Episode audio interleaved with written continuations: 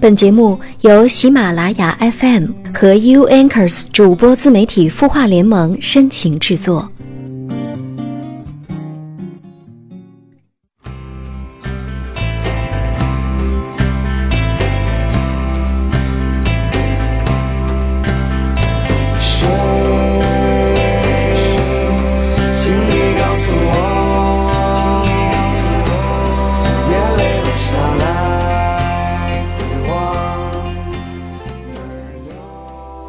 嘿，你好吗？我是木泽，我在 U Anchors 主播自媒体孵化联盟，你的心事有我愿意倾听。又到了周日，这一周真的很快呀。今天的节目还是让我们先来看一下网友的提问。网友小 Q 问：你赞成男女朋友没有结婚前同居吗？说实话，未婚同居是一个好私人的问题。不知道提问的这位网友是男性还是女性？我想男性和女性对这个问题的理解是有不同的看法的吧。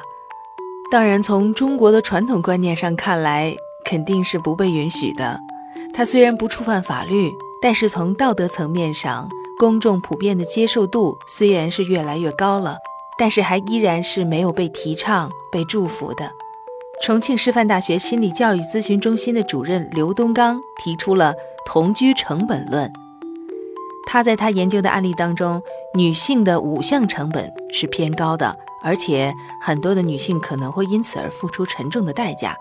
而在这个关系当中，男性的成本就几乎为零。所以小 Q 不知道你是男士呢还是女士？如果是女士的话，你就不妨来听听这五项成本会对女性造成什么样的影响。第一就是社会文化成本。在中国社会，从古到今，对于男人的风流都是很宽容的，可是对女人却十分的苛刻。当女人是再一次恋爱，或者是走进婚姻关系的时候，要承受比男性要多很多的舆论压力。虽然这看起来很不公平，但是呢，这可能就是一个社会现象吧。我们中国的社会现象，至少目前还是没有办法改变的。成本之二就是身体健康的成本。男人和女人身体状况的不同，也决定了在同居之后，女性在患病啊、怀孕啊这些风险要大很多。所以，如果处理不当的话，可能会留下后遗症。这些身体疾病的风险，可能就都要由女性来承担了。成本三就是生理成本，女人比男人要老得早一点儿。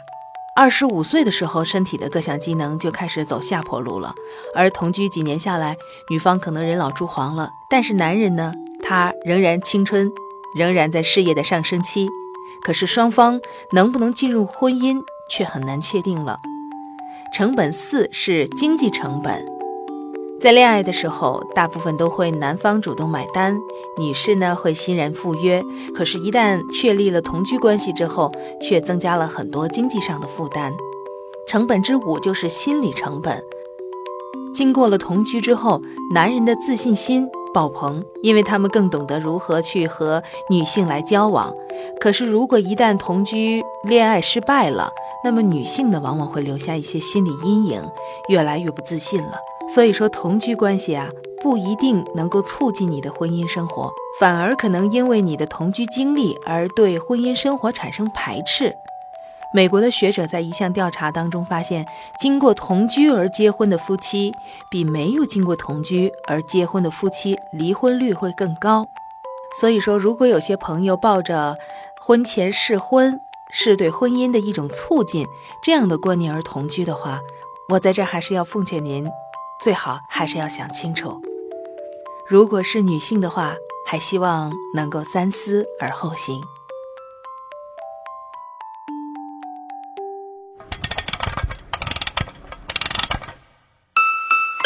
他的故事，你的心事，我们愿意倾听。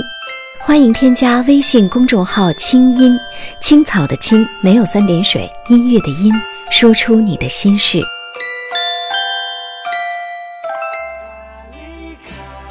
好，在接下来的节目当中，让我们来听一听网友寇波浪写的关于他的一段乡村记忆。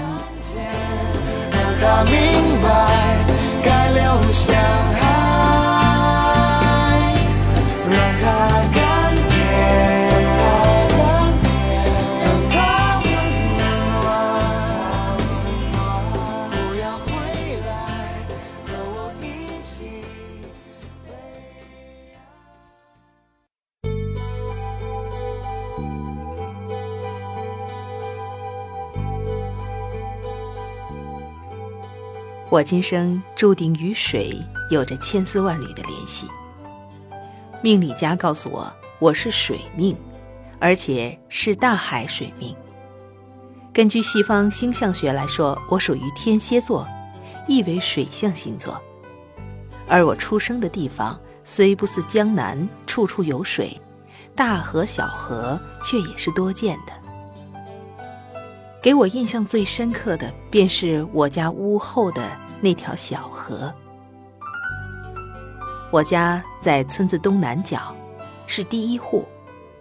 屋子坐南朝北，一条小河从屋后墙外自西向东，在东南角又折向北流，绕院落两面。我的家就像是这条河流的臂弯里的海，赖在母亲的怀抱中。当我过完满月，肯定是我的母亲。或者是奶奶，已经抱着我，在这条小河边，一边哼着儿歌，一边逗我笑了。我那时肯定已经看到了这清灵灵的河水与岸边的素淡的野草小花。我叫波浪，也许是巧合，也许是我的父母某天。在后墙外淘米洗菜的时候，看着这水流中欢快的浪花，而心念一动，取了这个名字。而这瞬间的起心动念，无形中又给我那多水的命运增加了水分。渐渐的，我能够走，能跑了，这小河便成了我的乐园。开始跟随大人走出后院的门。看着他们在清冷的水中淘小麦，先把口袋里的麦子倒进筛子，然后放进水中左右摇晃，或者手握筛子的两边在水中绕着圈子，这样可以使沙土沉入筛底，把麦子的壳上浮。大人们用一种叫做“罩里”的造具，撇清浮起来的麦壳和些许的小杂物，最后把淘净的麦子。倒在事先铺好的竹席上，摊开来晾晒。我则坐在竹席的一个角上玩耍。有的时候，稚嫩的小手会抓起竹席上的麦粒乱扔一气。大人们看到了，赶紧掰开我的小手，掏进我手中的麦粒，假装生气地责难说：“哎，小娃不敢撒坏，再撒坏就甭想吃馍了。”我一见大人凶我。扔麦粒的手就更来劲儿了，大人看没法子，就腾出一个人把我带到别处去玩了。而带我去别处的这个人，大多数时候都是大我七岁的姐姐。姐姐引着我沿着河岸小路往上走，一路走一路采着野花，一路哼着只有她自己才明白的调调，时不时的。还把漂亮的花插在他头上，把不好看的都插在我头上。等这一路下来，我的头上和他的头上都开满了花儿。他还会用狗尾巴草扎成动物的形状，在我眼前晃来晃去，可就是不给我玩儿。我每每都追着他讨要。后来我要他教我用狗尾草扎动物的绝活儿。可惜的是啊，到现在我都没能学会。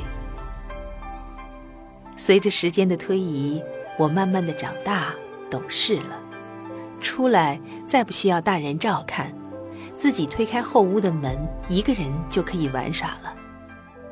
小河其实并不宽，两岸距离最宽的地方也就五米左右，水深也不过一米，窄的地方还不到两米。水深不过两尺，我觉得换作小溪是更为恰当的。河水中悠悠打着旋儿，水纹细腻而短小，只在狭窄一些的地方发出淙淙声。水色清澈，能见水底细软的泥沙和柔嫩的水草，还有水中的一群一群的游鱼和小虾。鱼虾虽然都不大，但是个个活泼欢快，有精神。河的对岸就是庄稼地，边上都长着一排排的树。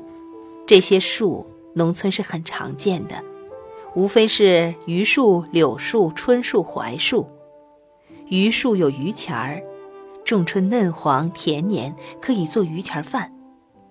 槐树有槐花，初夏可见一树的白玉，香甜可口，可做麦饭。椿树出香椿，我爷爷常常掰下春芽儿为我解馋。此三者在农村当中可算得上是顶好的吃货了，而我一直对此并不感兴趣。我独喜欢爷爷菜地边上不知多大岁数的那棵歪柳。每当春到，柳枝萌芽，条缕舒展，随意春风。我则折来较粗的而没有荡结的柳枝，用柳树皮来做柳哨。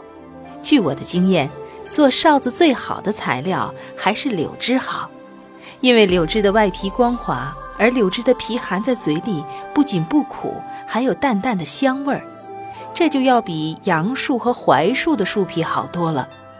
哨子发出来的调调，也是因为哨子的粗细长短不同而发生着变化的。短而细的哨子吹出的调子短而清脆，短而粗的哨子吹出来的调子短而洪亮，细而长的哨子吹出来的调子悠扬而略显清越，粗而长的哨子吹出来的调子厚重而悠远。做好了柳哨，我一边吹着，一边欣赏着柳树在水中的倒影，风吹柳枝浮动。柳树在水中的倒影就晃动，水本来就在流动，而水里的鱼虾在水中的流影里流动，虽然都没有声音，却相映成趣，生机盎然，潜藏着丰富的生命力。我童年的很大一部分时光都是在这河边度过的，小河不仅是我乐趣的源泉。更是我探求未知的起始。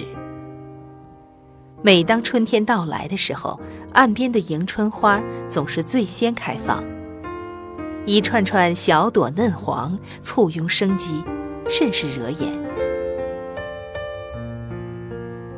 等到桃红梨白时节，我便偷出家里的绝厨子，拿在身后，跑出后门，沿着河岸往上走。手里挥舞着绝厨子当刀使唤，乱砍着长得高的蒿子和不知名的花草。看见翩跹飞舞的蝴蝶，就立刻扔了绝厨子，脱下轻薄的外套，抓着外套的一头扑打追赶，可就是逮不着。等我停下，不再追赶，不一会儿，蝴蝶却停在花朵上休息。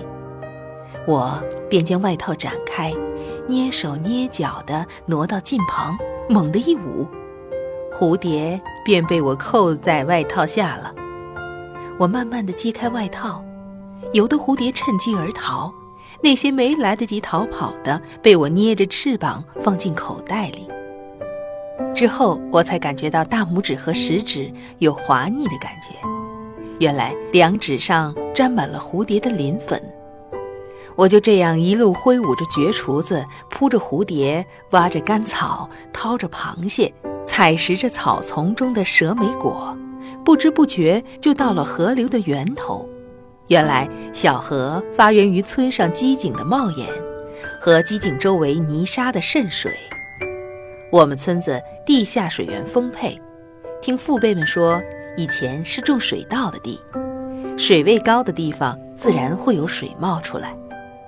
而在水位高的地方，村上还打了机井，小河便比之前更显丰腴了。后来我才明白，这条小河最大的功用是灌溉农田。每当夏日干旱，村人就堵堰截流，引水入田，滋养作物。等水渗入泥土，田地水稻里有时候便会有不少乱跳的小鱼。原来庄稼地里不但能收获庄稼，也能收获小鱼。每当这时，大人们就让我们这些在地头打闹的娃娃抓起小鱼放进河里。大人们可不懂什么生态平衡，只是出于本能的对生命的敬畏。看着他们在地里挣扎，心有不忍，或者还因为鱼太小根本不能吃。大人们的这些举动，使我们在以后抓鱼的时候，不捉小鱼，不捉肚里有鱼子的鱼，不把鱼一网打尽。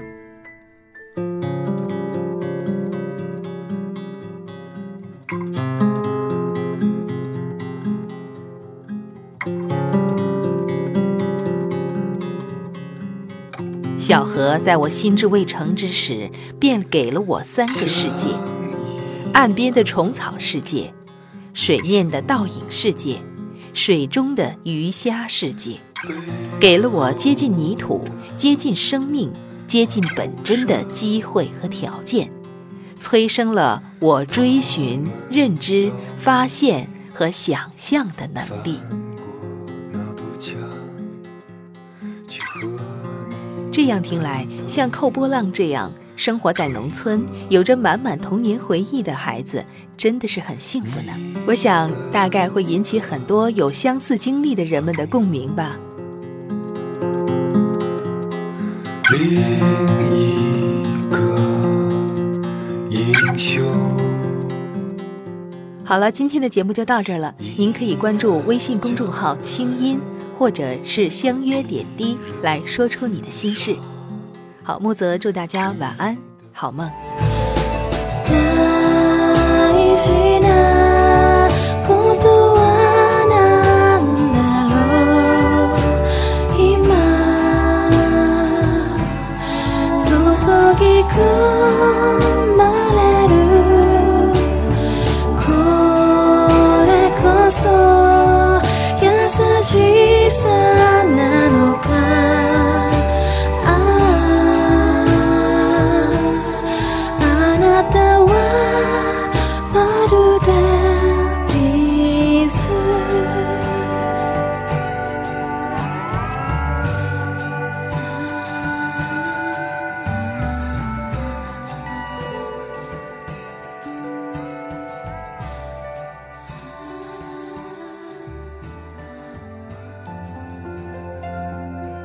你会失眠吗？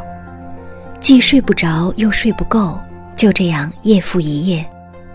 有些事，有些话憋在心里，不知道该跟谁说。每天晚上九点，如果你有心事，我们愿意倾听。我们是 U Anchors 主播自媒体孵化联盟，祝你晚安，好梦。